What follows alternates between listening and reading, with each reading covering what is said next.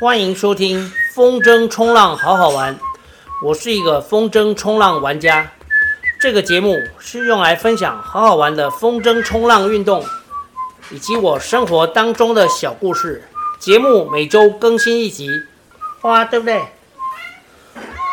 花花，对，花花好乖。大家好，录制这一集的时间。是二月九日星期四。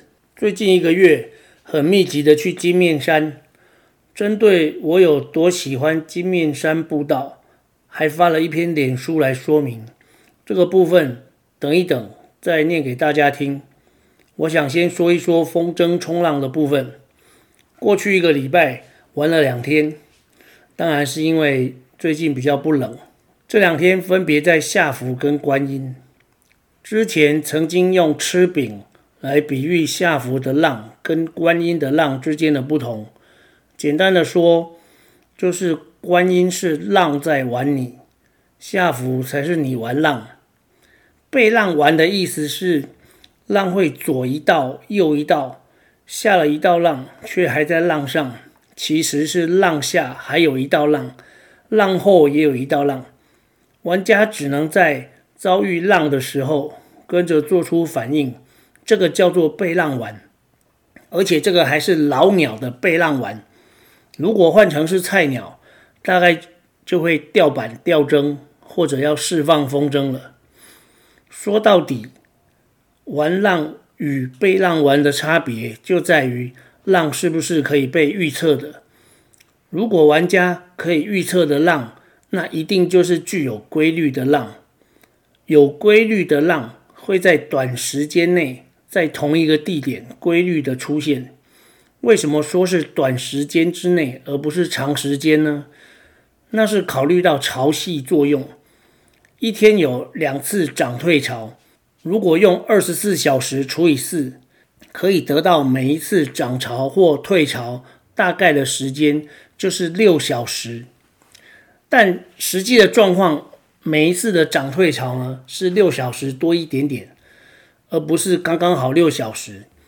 差不多每天会晚大约半小时。举例来说，今天第一次的满潮时间，假设如果是早上六点，那么明天第一次的满潮就会大概在六点半左右出现。有兴趣的朋友可以查一查中央气象局的潮汐表。现在再说回。规律的浪会在短时间之内出现在同一个地点这件事，如果是这样，那玩家就可以算准浪可能会升起来的时机，准备好去玩这道浪。玩家的这个预测行为在下浮是可行的，但是在观音常常是不行，因为观音自从下风处盖了天然气三阶的提防之后，浪就乱掉了。那是因为那个堤防常常会有一些浪打过来，但是昨天星期三，我早上去金面山，下午去观音玩。昨天的观音是完美的七米风，而且出乎预料的浪出现了规律，这让我们玩家很开心。龙哥虽然用双向板玩花式，但偶尔也会用双向板玩浪。昨天就看到龙哥也在观音玩浪。逐渐，观音有时候还是可以玩浪的。这个可以玩浪的时机，通常是出现在满潮的前后。我想其中的原因，应该是满潮的时候，从堤防打过来的浪，因为距离远，动能已经变小，所以对正常规律的浪干扰的程度会降低。总之，观音如果要玩浪，就要把握满潮时间，这是最近的发现。那如果你退潮才去呢，就是给浪玩了。下面我来念一段脸书的文章，说一说我为什么喜欢金面山步道吧。寒假期间多半是低温的天气，海边的体感温度更是常常在五度左右。风筝冲浪这个非常重要的事情，就进入了冬眠模式。为了不想让身体太安逸。开始找大约一小时左右可以走完的登山步道，经过既不客观也不公平的比较之后，金面山步道在我心中得到了第一名。记得有一句很有名的广告词：“已经做对的事情，何必再改变？”对我来说，就是已经有金面山步道，何必再找别的步道？我从退伍后就养成了每天跑步的习惯，马拉松不跑了以后，也还维持着每天五公里的习惯，作为维持体能的有氧训练。现在金面山成为了另一个有氧的选项。双北的步道有很多，为何我只爱金面山？原因有以下几点：一、停车方便。从一月十三到二月八号为止，我一共去过二十一次，其中有四次刷两圈。我从来没有遇到找不到停车位的情形，而且一小时只要二十元。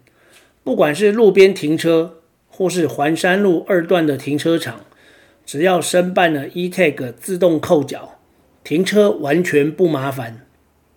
第二，步道走起来有一点难度，对于平常很少运动的人来说，走金面山步道的感觉。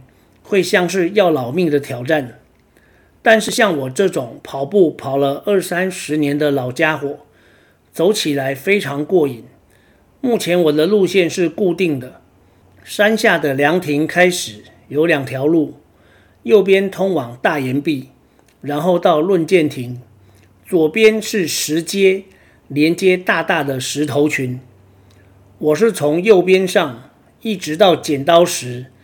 接着从另一头下山，从停车的地方开始算，走进环山路一段一百三十六巷，上山剪刀石，另一侧下山回车上，大概就是一小时左右。